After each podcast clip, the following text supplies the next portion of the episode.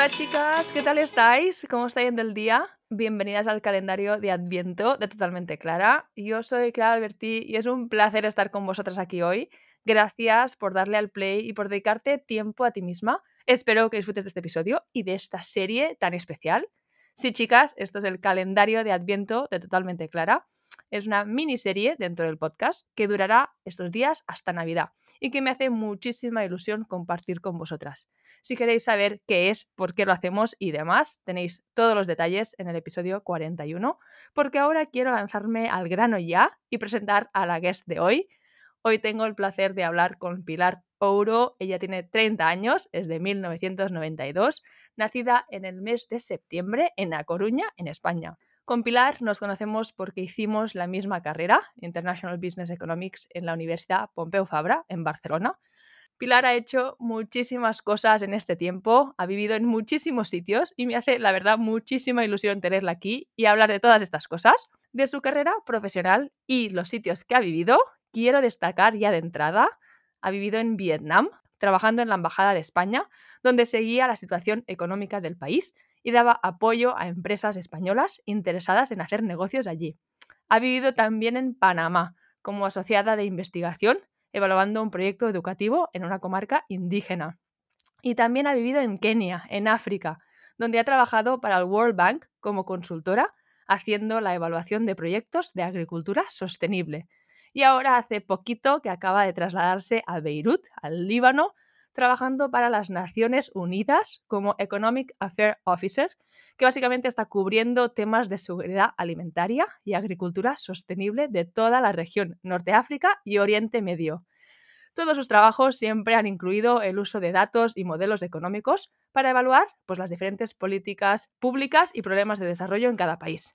Y bueno, yo personalmente tengo los pelos de punta, no sé vosotras, es una trayectoria increíble, el mundo de las ONGs, organizaciones internacionales, y tengo unas ganas de empezar ya esta conversación.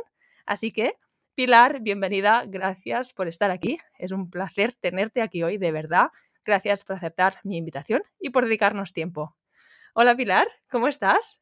Hola Clara, muy bien, muy bien, muy contento de estar aquí contigo hoy. ¿Dónde estás ahora mismo? Cuéntanos, porque por temas logísticos obviamente estamos haciendo el episodio online, así que dime dónde estás para ubicarnos. Sí, ahora mismo estoy en Beirut, en Beirut en mi casa aquí. Qué guay. Vale, y con esto empezamos ya, las que ya habéis escuchado ya otros episodios de esta serie, sabéis que me gusta empezar rompiendo el hielo. Al principio es con un juego, es un juego que me ha gustado siempre, es el típico, dime tres cosas de ti que no sé, dos tienen que ser verdaderas y una falsa. Y tengo que adivinar, pues la falsa. Me encanta este juego. Vale, vamos allá. Tres cosas sobre mí. Uno, nunca me he teñido el pelo. Dos, tengo un tatuaje por cada país en el que he vivido. Y tres, salí en un anuncio de café. ¿Cuál es la falsa?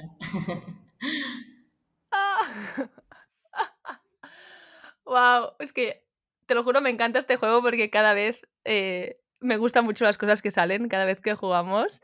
No sé si a algunas de vosotras os pasa esto, este, este juego, me parece muy guay. Las tuyas son muy buenas. A ver, el tema tatuajes me fascina. O sea, si realmente es verdad, quiero que me cuentes todo, eh, el anuncio de café creo que es el típico tan random que puede ser verdad. Así que voy a ir por la primera, que nunca te has tenido el pelo. ¿Qué? Pues no, lo siento, es real, nunca me he teñido el pelo. Entonces, ¿cuál es? Es los tatuajes. Realmente no tengo ningún tatuaje y creo que no tengo intención. Te iba a decir, cuéntame, cuéntame la historia. Es muy buena esta, ¿eh? Pero sí, me lo he planteado a veces. Luego es algo complicado porque, digo, no sé si hay algo que en 10 años me vaya a seguir representando. No creo que si me hubiera hecho un tatuaje hace 10 años, ahora mismo probablemente pensaría que soy una persona diferente y quizá me arrepentiría. Así que sí, en tema de tatuajes por ahora, ninguno. Ya, si no los has hecho ahora, ya ya no, de esto. De hecho, cuando decías esto, yo tuve esta idea. Cuando me mudé a Tailandia y empezamos a viajar y ver todos los sitios, pensé en hacerme pues un tatuaje en cada sitio o en cada. De hecho, había pensado como que dibujar un tatuaje y en cada sitio como tatuarme una parte, que al final fuera todo uno. Pero bueno, al final nunca lo he hecho, pero wow, me parece bueno, una idea brutal. Vale, y habiendo roto ya el hielo, empezamos con la primera sección de la entrevista. Y empezamos por describir un poquito lo que haces. Antes de entrar en detalles y explicar mucho más, qué hace Pilar, qué ha hecho también. Así contado de ti, me parece súper interesante. Vale, pues vamos a ello. Como contabas, yo nací en La Coruña, pero después crecí en Lleida y a los 18 años me mudé a Barcelona para hacer la carrera, que estudiamos juntas eso, International Business Economics. Ahí pasé un año en París y luego hice un máster en Madrid. En todo este tiempo yo estaba como un poco perdida, no sabía muy bien lo que quería hacer, eh, pero sabía que quería viajar y que me interesaba mucho los temas de desarrollo. Entonces mi primer trabajo fue en la Embajada de España, pero en Vietnam, en Ho Chi Minh, y aquí hacía un poco de trabajo de seguimiento económico muy general, pero fue como una experiencia para entender cómo funciona un país muy diferente. Al final, Vietnam es un poco una economía planificada, ¿no? Que está abriendo al mercado y, y un contexto totalmente distinto, ¿no? Del sudeste asiático. Y me fascinó y de ahí decidí que quería dedicarme 100% al desarrollo. Eso de ahí fue un tiempo en el que estuve buscando trabajo y viendo un poco qué quería hacer y apliqué para estar de voluntaria, de hecho, en Panamá, con una organización que se llama Innovations for Poverty Action. Esta organización hace evaluación de políticas públicas y querían a alguien para ayudarles con un proyecto que estaba empezando eh, de evaluación de un, un, sistema educativo nuevo para una comarca indígena. Eh, yo estuve allí de voluntaria unos meses y salió bien y me contrataron. Eh, fue como mi primera experiencia laboral en el sector del desarrollo. Fue una experiencia en realidad increíble porque aprendí muchísimo eh, de trabajar en zonas remotas, de trabajar con gobiernos, de cómo se recogen datos en zonas donde no llegan las carreteras, ¿no? Y de todas las cosas que podemos hacer para mejorar políticas públicas para gente a las que nunca nadie les presta atención, ¿no? Como era en este caso una comarca muy aislada del norte del país. Allí eh, lo que hacíamos era ver si un programa educativo que es bilingüe en español y en el idioma indígena hacía que los niños aprendiesen mejor matemáticas y luego también medíamos la autoestima, por ejemplo, de esos niños con su origen. Y vimos que realmente este programa ayudaba mucho y tenían mejores eh, calificaciones los niños que habían tenido este programa, así que el gobierno de Panamá ha decidido implementarlo de forma permanente. Y eso también es algo muy bonito, ¿no? Trabajar en algo que al final tiene un impacto real en la vida de la gente a largo plazo. Qué fuerte, o sea, perdona, qué fuerte y qué bonito. Y esto que estabas diciendo de que lo habíais, eh, lo estudiabais, eh, las matemáticas, comparado con la autoestima. Sí, os estábamos midiendo tanto eh, si los niños mejoraban en cosas como matemáticas, que es algo muy hard skills, también medíamos si después al preguntarles hay como ciertas formas de medir autoestima, si los niños, sobre todo los niños indígenas, tenían eh, niveles de autoestima más altos al aprender en su propia lengua y sobre su propia cultura. Es, también América Latina es un lugar en que las comunidades indígenas están muy marginalizadas y hay una opinión general eh, muy negativa de esta gente. Entonces yo creo que aprender en su propia lengua con profesores que igual no son necesariamente indígenas, pero que están poniendo en valor la lengua y la cultura, eh, puede ser una diferencia importante.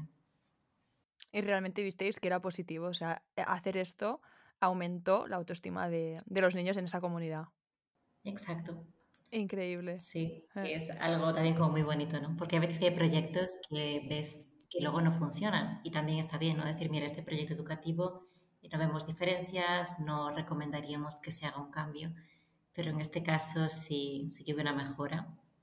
Así que muy guay, en verdad.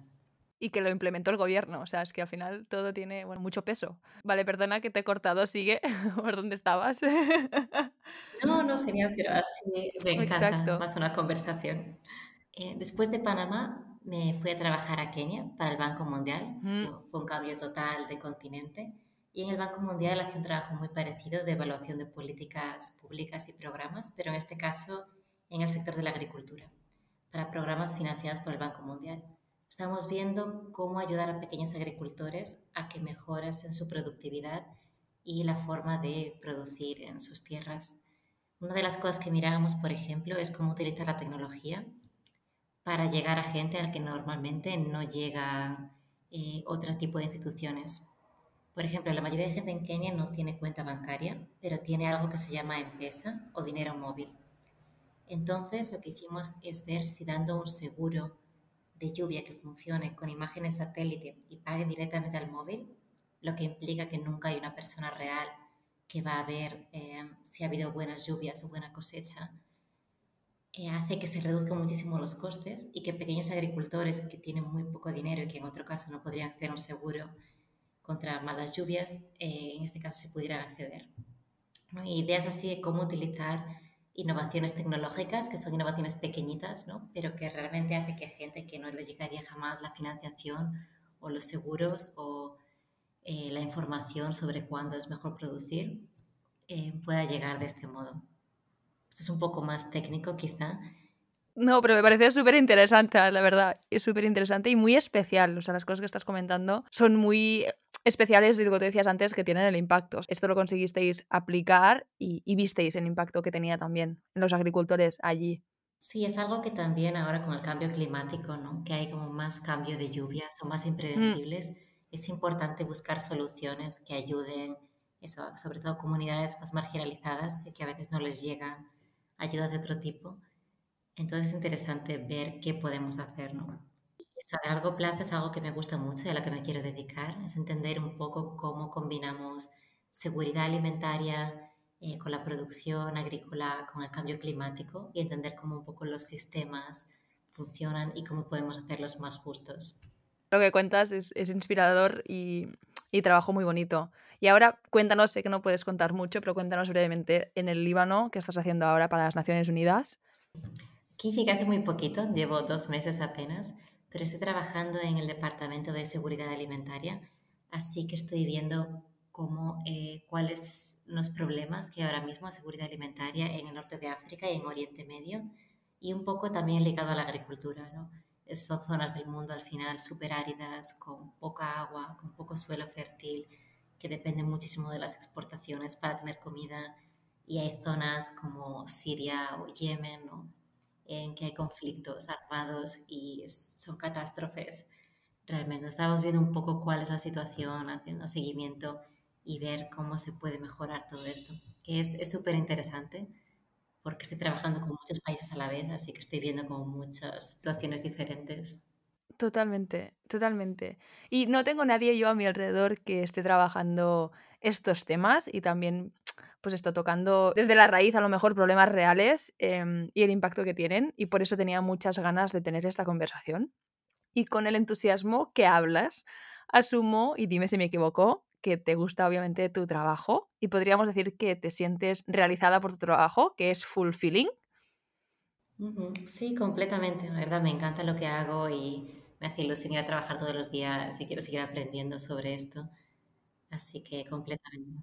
Qué guay. Y una pregunta, ¿lo supiste desde siempre que este era el camino que querías seguir o, no? Y si no, ¿cómo en qué momento lo supiste? ¿Cuál era un poco tu visión o sueño desde pequeñita y cómo ha cambiado o se ha mantenido ahora? Pues la verdad es que cuando empecé la carrera no tenía nada claro qué quería hacer. Pensé que estudiar economía o algo así como ADER general y me, me podría abrir muchas puertas, pero no tenía ni idea. Y, pero sabía que me gustaba viajar y conocer culturas y quizá quería hacer algo que fuera por ese camino, ¿no? Y creo que fue cuando estaba de Erasmus en París, que tuve una profesora que trabajaba en JPAL, que es una organización que hace evaluación de políticas públicas con el uso de datos y metodologías experimentales. Y me fascinó completamente, ¿no? Hablando de, ver eh, cómo intentamos que los niños en cierta provincia de la India vayan más a la escuela, ¿no? ¿Cuál es la mejor manera?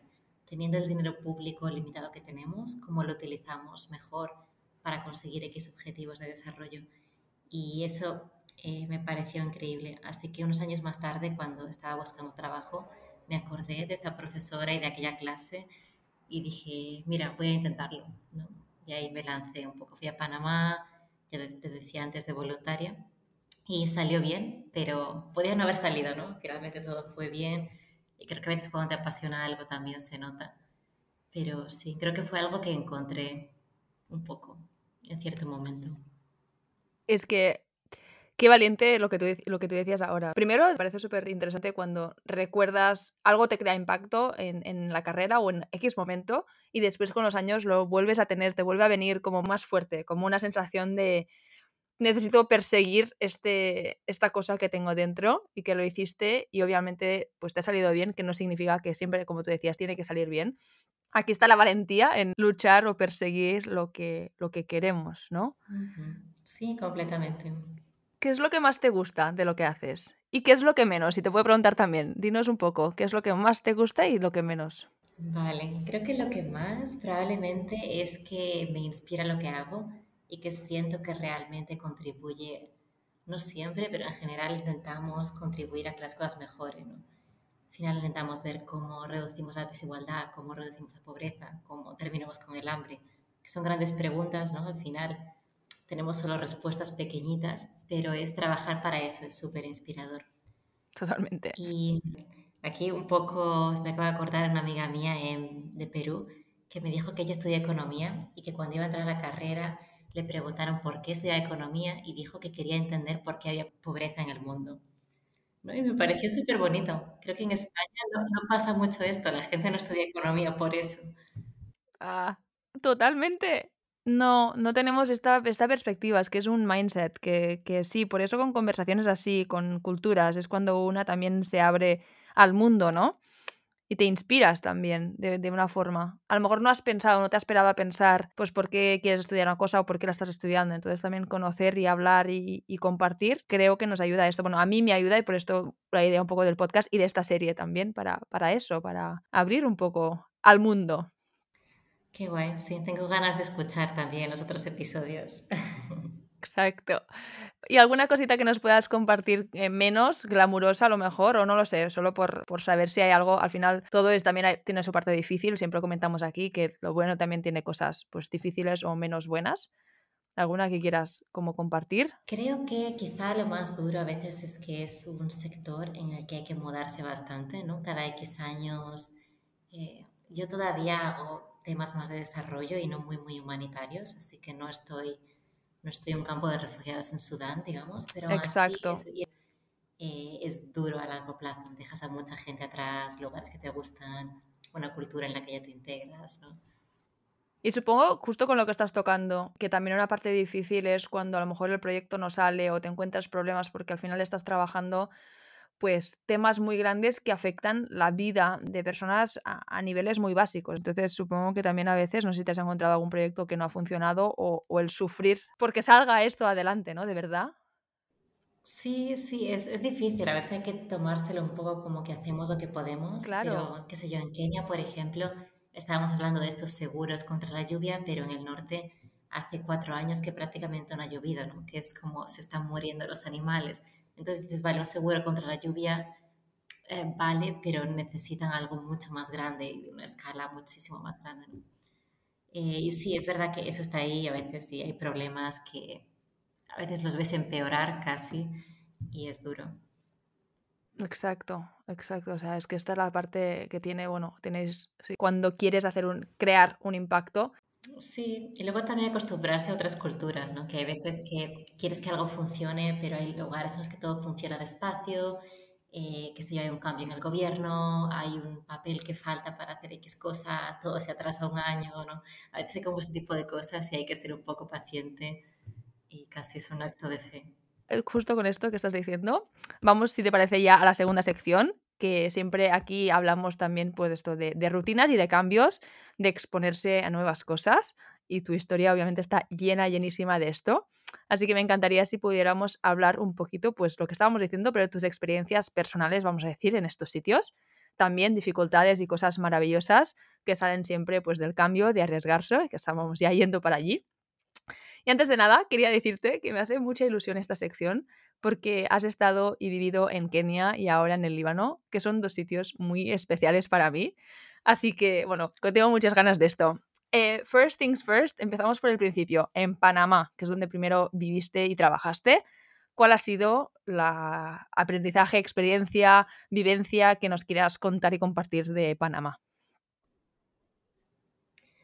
Pues Panamá para mí fue súper especial, en parte porque era el inicio de una carrera profesional que me interesaba mucho y en el que puse mucho esfuerzo extra, como por aprender, como por saber cómo funcionaba todo. Eh, y creo que sentía que eso compensaba absolutamente cualquier otra cosa. Y luego conocí gente increíble también, tanto los amigos que hice allí como el tiempo que pasé en la comunidad indígena. Fue un trabajo con mucho trabajo de campo, así que estaba como quizá un mes seguido viviendo eh, un poco mitad de la nada, ¿no? Y fue yo creo que increíble eh, la gente que conocí allí, lo amables y lo abiertos que fueron, y poder ver eso, cómo funcionan las cosas en un lugar que es completamente diferente, eh, fue muy especial. Si nos puedes contar más de cómo pasabas el tiempo en la comunidad. No sé si puedes o quieres desarrollar un poco esto, si te parece bien. Sí, sí, puedo hablar un poco. Era un proyecto educativo en el que, digamos que la mitad de escuelas en esa comunidad indígena continuaban con el currículo académico que tenían y la otra mitad eh, recibían este currículo académico nuevo. ¿no? Y eso se elegía de forma aleatoria. Entonces nosotros recogíamos datos de todas las escuelas, hacían pruebas a los niños de matemáticas, de autoestima y otras cosas en todos los lugares. Y así podíamos comparar ¿no? los que tenían el currículo nuevo con los que tenían el currículum antiguo. Y yo estuve allí, estuve haciendo, entrenando a las personas que recogían datos, pero también iba bastante a las escuelas, ¿no? Hablaba con los directores, con los profesores, intentaba entender cuál era la situación. Y había lugares que teníamos que caminar seis horas para llegar a la escuela o ir en barca. Hubo una en la que fuimos en caballo. Era como vivir en un lugar que estaba un poco fuera de la realidad. Totalmente. Y darte cuenta de cosas que a veces no, no pensarías, ¿no? No sé, Allí en el idioma indígena, por ejemplo, que me parecía muy interesante, no existen los números eh, como existen en castellano, en abstracto. ¿no? existe el número uno o el número dos. Los números tienen diferentes palabras según si te refieres a una persona, a una cosa redonda, a una cosa alargada. Entonces, para los niños a veces como que podía ser más difícil entender las matemáticas en abstracto, porque para ellos los números tenían un contexto siempre, ¿no? Entonces me parece como súper interesante ver eh, también cómo la lengua y el lugar donde creces completamente cambian tu percepción del mundo y de cómo entiendes las cosas. Estoy flipando, estoy flipando con esto. Claro, es que cómo se aprende, ¿no? Matemáticas si el número pues es abstracto, como tú dices, o tiene un contexto, un challenge añadido para ellos. Sí, completamente. Y es, me parece súper bonito también en parte que existan culturas tan diferentes. Exacto. Y pasabas tiempo allí también, aparte del trabajo, o sea, tú dormiste y viviste y, pisaste em, esa comunidad y esa vida durante un tiempo. Claro, sí, estaba allí viviendo. Eh, normalmente dormíamos en un pueblo el más cercano al borde de la comarca indígena, pero a veces he dormido en escuelas también, a las que había que ir y quedarse una noche porque estaban muy lejos. Eh, pero sí, sí, sí. Eh, qué cosa. Vale, si hablamos eh, ahora de Kenia, porque también me hace mucha ilusión. Bueno, yo conozco Kenia de viajera, de turista. Fui cuando tenía como unos 15 años con mi familia, con mis padres y mis hermanos. Estuvimos como tres semanas allí recorriéndonos el país, lo típico de los safares y todo esto. Y fue increíble. Es un viaje que tenemos como mis hermanos y yo grabado en la memoria y que hemos dicho de que queremos repetir juntos cuando tengamos a nuestros hijos, es como la visión que tenemos allí. Y bueno, la cultura, la gente, todo a mí me fascinó, pero tengo ganas de saber tu visión, porque obviamente tu visión y tus experiencias son diferentes al haber vivido y trabajado allí el día a día. ¿Cómo fue eso, vivir y trabajar en Kenia? Qué guay, me alegro mucho que tuvieras tan buena experiencia en Kenia.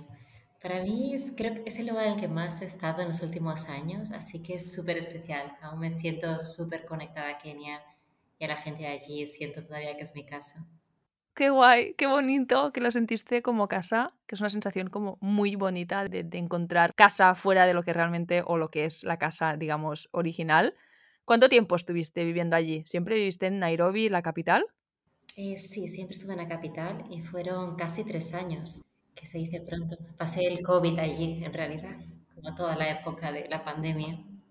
Claro, entonces te lo tuviste que hacer casa sí o sí. Sí, completamente. ¿Cómo fue? Cuéntanos cosas que apetezca compartirnos. Eh, creo que es un lugar muy interesante por muchos motivos. Para mí, en parte, a veces tenemos una idea de lo que es África subsahariana, ¿no? que nos presentan, la gente pensaría a lo mejor en la sabana o en las tribus o incluso casi en niños desnutridos. ¿no? Pero luego hay mucho más cuando vives en una capital como Nairobi. Mm. Hay, hay fiestas, hay gente que graba películas, hay restaurantes que hacen comida fusión, hay un ecosistema de startups.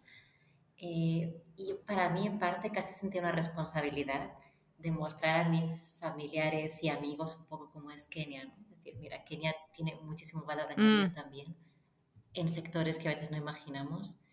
Y luego la vida allí es es súper interesante. En parte la comunidad de expatriados es muy grande. Hay muchísima gente de Naciones Unidas, ONGs, eso también, startups realmente. Y entonces yo creo que las personas que conocía de media en una fiesta era gente súper interesante. ¿no? Alguien que trabaja en Médicos Sin Fronteras, alguien que trabaja en campos de refugiados y alguien que está haciendo investigación en X cosa. Entonces era como que, no sé, aprendí muchísimo también de la gente que conocí allí. Creo que y lo más duro de ambos lugares fue quizá marcharse, dejar gente atrás con la que pasé muy buenos momentos y, y luego también hay un proceso de adaptación cada vez que llegas a un país, ¿no? Hay cosas que haría en España que ya no son posibles. En Nairobi, por ejemplo, es peligroso andar por la calle de noche, sola o acompañada, en realidad es siempre peligroso. Y luego en Panamá y en Kenia siempre hay que ir en coche, las distancias son muy largas, no está pensado para caminar, no hay transporte público. Entonces hay como mil cosas que tienes que cambiar en tu rutina del día a día. Y hay cosas también que son pequeñitas, tipo comida o la música o cosas de las que habla la gente, que son diferentes a las que sería en España. Y es, es un valor añadido, pero es un proceso también de adaptación. Estoy totalmente de acuerdo con lo que dices, que pues cada cambio hay una adaptación y siempre al final hay este riesgo antes de vivir estas experiencias maravillosas, siempre hay como una parte más difícil de tu, que decías de adaptación, pero creo que estás de acuerdo conmigo que siempre a la larga pues compensa, ¿no? Sí, completamente. Yo creo que es- me siento muy afortunada de vivir lo que he vivido. Y estoy curiosa cuando dices una cosa que has dicho, adaptarse a las conversaciones también. Me parece algo especialmente particular. ¿Hay algún ejemplo que nos quieres compartir de esto? Estoy un poco ligado a quizá el sentido del humor y las referencias culturales, ¿no? Estás en España y todo el mundo sigue más o menos la misma política, todo el mundo ha visto las mismas series, todo el mundo de pequeño creció en un ambiente similar. Cuando estás en un sitio nuevo, tienes muchas menos cosas en común con la gente. Y es verdad que a veces oh, comentarías algo, pero dices, no, esto no tiene sentido aquí, ¿no? Claro, interesante. Es que estaría horas hablándote y, y preguntándote cosas aquí. Última cosita que quería comentar o preguntarte de esta sección. Si alguien quiere ir a vivir a alguno de estos sitios, ¿qué aconsejas? O sea, ¿qué cositas curiosas que a lo mejor no sabemos de Panamá o de Kenia nos podrías contar? En Panamá, si alguien va, diría de turismo, eh, tienen que ir sí o sí a San Blas. Son unas islas que pertenecen a la comunidad Cunayala y para mí es a lo mejor las playas más bonitas que he visto en mi vida. Esa es también una comunidad indígena con islas pequeñas que pertenecen a una sola familia, sin construcción de hoteles ni mucha infraestructura, pero es absolutamente increíble. Y diría que intenten evitar eso, los lugares muy turísticos, intenten quedarse en islas de familias más pequeñitas. Y es una oportunidad muy bonita. Y en Kenia, creo que lo que recomendaría es si la gente es un poco aventurera, que alquilen un coche, cojan tiendas de campaña y se vayan a uno de los muchos parques en los que es seguro y está permitido hacer esto. Y es una forma de quizá, en lugar de ir solamente de safari con un guía todo organizado, que también está muy guay, de ver Kenia un poco por tu cuenta, ¿no? Voy conduciendo por ahí y veo una jirafa y ahora acampamos y vemos lo que es vivir en estas zonas. Hace poquito antes de irme estuve unos días en la frontera con Tanzania, una zona súper apartada de la nada que también solo vive comunidades masái que crían ganado, ¿no? Y era como estar allí en mitad de aquello es también muy especial. Me imagino, o sea, me imagino y estoy pensando cuando estás diciendo esto muchas cosas, porque una, porque estabas viviendo allí, conocías, creo que es algo que puedes hacer. Lo estaba pensando yo con Tailandia, que también cogíamos el coche y nos íbamos por todas partes. No sé si es algo como turista, porque yo me estoy imaginando quiero hacerlo, o sea, lo estabas diciendo y digo, vale, yo quiero hacerlo, pero ¿cómo me pongo con una tienda a acampar en cualquier sitio? ¿Es algo que se puede? Sí, claro, en verdad es- supongo que es un poco más complicada porque necesitas alquilar el coche, necesitas alquilar las tiendas. Y luego, en realidad sí, hay muchos parques y, y lugares así naturales, reservas naturales más pequeñas que tienen zonas para acampar y puedes contactar con ellos y te dirían, pero que no suelen estar en la ruta habitual del turista que se irá a Masai Mara Eh, o tal vez sí, a Amboseli. brutal. Me parece un consejo brutal. Sí, y luego también que la gente piense que Kenia, además de los safaris, que son absolutamente increíbles, de nuevo, tiene también montaña, la segunda montaña más alta de África, está en Kenia, eh, playas increíbles, hay desierto con camellos en el norte, un bosque tropical en la frontera con Uganda, así que tiene un montón de paisajes y de cosas distintas que también, si la gente tiene tiempo, merece la pena. Es que tengo los pelos de punta porque qué sitios más maravillosos y qué consejos de viajes así más fuera de lo normal que nos has dado. O sea, chicas que estáis escuchando, apuntadlos todos si estáis interesadas en visitar estos sitios desde ya. Que por cierto, otra cosa, que hablas cinco idiomas, entre ellos hablas Swahili, que es uno de los idiomas oficiales en Kenia. ¿What? en realidad lo hablo muy mal. Estuve intentando aprender durante unos meses cuando estaba allí, pero sí, no sé, no sé dónde va a acabar eso. Ahora estoy aprendiendo árabe, que estoy en el Líbano, y vamos a ver cómo va la cosa, ¿no? Bueno, creo que a lo mejor árabe es más fácil que swahili, no lo sé. No, al contrario, no, yo creo que swahili es seguro mucho más fácil que el árabe. mucha suerte con esto. Y justo estabas diciendo esto para acabar esta sección. Ahora estás viviendo en Beirut, en el Líbano, entonces nos estás hablando desde allí, como decíamos, llevas poquitos meses. El Líbano es un país, a mí ya he dicho que me fascina, tanto, no tanto el país, que es precioso, sino la gente y la comida. Mis mejores amigos del máster hombres son libaneses, tenemos un grupo desde ya hace pues estos 7, 8 años, desde que nos graduamos y nos vemos todos los años. Y bueno, yo los considero como la familia away from home porque me dan esta sensación, son muy mediterráneos también. Fui a Beirut por primera vez el verano que nos graduamos, en 2015, y volví este verano justo para la boda de uno de ellos. Y bueno, es increíble. Hay muchas cosas también, pero que están yendo mal en el país y es muy triste y son innegables cuando una está allí. Y quería saber, pues eso, tu punto de vista, porque bueno, yo no he vivido allí, estuve la primera vez una semana y ahora he estado casi 15, 20 días casi pero siempre también con gente de allí que te llevan a todas partes y es diferente, creo, a la experiencia que estás viviendo tú. Entonces quería saber cómo lo estás viviendo ahora que ya estás en estos primeros meses, cómo te sientes, cómo es. Qué guay, me encanta que hayas estado tanto tiempo. La verdad es que 20 días en el Líbano, que es un país pequeñito, da para mucho, seguro. Exacto. Aparte de esto que dices, que es un país pequeñito, totalmente, sí, sí. O sea, para las que nos están escuchando, no tengo el dato aquí, pero ¿Cuánto hace de, de lo sabemos, de kilómetros? Es como que, ¿con qué lo, ¿con qué lo comparas tú? No recuerdo, pero en realidad eso, puedes ir de la frontera norte a la sur el mismo día sin ningún problema, ¿no? Sí, sí, sí. Nada está muy lejos. Puedes esquiar e ir a la playa por la tarde. Exacto. ¿Ves? Esta es una primera cosa, exacto, un primer dato. ¿Qué más cositas? ¿Cómo lo estás viviendo? Cuéntanos. Pues muy bien, la verdad. Tenía un poco de miedo antes de llegar porque, no sé si, por la gente no lo sabe, el Líbano ahora tiene hiperinflación, un poco similar a lo que pasa en Venezuela, ¿no? que el dinero cambia de valor todos los días. Eh, hay cortes eléctricos. Ahora mismo, por ejemplo, no hay electricidad pública en absoluto. Yo creo que llevan ya varios meses que no hay ninguna. Y la gente utiliza generadores que funcionan de media entre 12 y 18 horas al día entonces la gente ha tenido que adaptar sus negocios, su vida un poco eso, a cuándo va a haber electricidad, a cómo está el cambio con el dólar. ¿no? Es, es un país que está ahora mismo en una situación súper complicada, pero que al mismo tiempo, al llegar aquí, me doy cuenta de que las cosas medio funcionan. ¿no? Es de su propia manera y su propia forma, pero todo eh, sigue funcionando y se sigue moviendo. Que es interesante. Exactamente. Exactamente. Yo tuve, perdona, yo tuve la misma sensación de que yo les preguntaba, pero ¿cómo hacéis? Por ejemplo, tú decías lo de hiperinflación. Em, el billete más grande que tienen de la, la Libanese lira, la, lira, libanesa, que es de 100.000. Antes, en, cuando estaban estabilizados, eso eran como unos 60, 70 euros. Y ahora, bueno, en agosto, cuando estuve yo, eran 2 euros.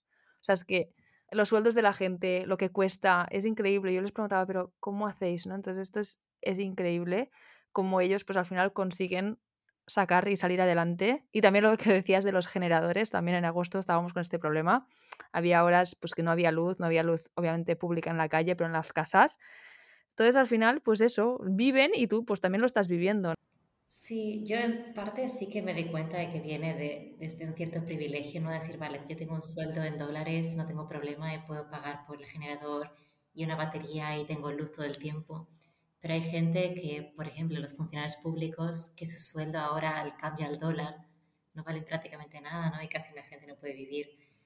Entonces sí me doy cuenta de que la experiencia que yo tengo aquí es, es buena en muchos sentidos porque viene de tener esta base económica, ¿no? Em, así que en parte es un poco triste eso, pero al mismo tiempo me parece increíble muchas cosas del país, la cultura, la gastronomía, la gente que he conocido ha sido súper simpática y súper mediterránea, como decías. Así que es, un poco agridulce, ¿no? Es como un país absolutamente increíble en un momento muy extraño. Sí, ¿verdad? Es que son increíbles. Estaría horas hablando del Líbano, bueno, y de todo, la verdad. Pero bueno, llegamos ya a la última sección de la entrevista. No estaríamos hablando de totalmente clara si no habláramos de self-care, de felicidad, hábitos, crecimiento personal y algunas de las cositas de aquí, nuestras y totalmente claras. Quiero empezar preguntándote si hay alguna práctica o hábito que has aprendido en algunas de las culturas que has vivido y que has aplicado en tu vida o que quieres aplicar en algún momento. Voy a decir algo muy random, pero eh, dormir con mosquitera en Kenia me parece que es una cosa maravillosa y que tendríamos que implementar en todos los lugares en los que hay mosquitos en verano. Eh, nada como dormir bien. Vale, perfecta. Otra cosita que va relacionada pero separada, que hablábamos mucho y hemos hecho un episodio recientemente, sería si nos podrías hablar para ti y todas las experiencias que has vivido, qué es la felicidad para ti, qué te hace feliz y también qué es el éxito, dónde está el éxito para ti, cómo lo ves. Creo que esta es una cuestión interesante y es algo que pienso mucho, ¿no? ¿A dónde estoy yendo? ¿Lo que hago me hace feliz? ¿Esto es lo que quiero a largo plazo? Y creo que es algo que es bueno pensar, es que tenemos una idea de lo que debería ser el éxito que nos inculcan y que a veces puede ser, qué sé yo, eh, tener un trabajo en el que ganes X dinero y una casa muy grande y hacer X cosas y estar muy ocupado. No lo sé. Y al final igual no es lo que te hace feliz a ti personalmente. ¿no? Yo siento que para mí es importante hacer cosas que me inspiren, que me dejen aprender en mi día a día y luego tener tiempo, tener tiempo para pasarlo con personas a las que quiero y tiempo para dedicar a hobbies, a estar en la naturaleza, a tener conversaciones interesantes con la gente, ¿no? Y construir relaciones que sean profundas. Qué bonito. O sea, de esto hablamos mucho aquí y, y me encanta pues que, que, lo digas. Y otra cosita, la última preguntita sería, para ti, ¿cuál es tu rutina más sana o tu rutina preferida?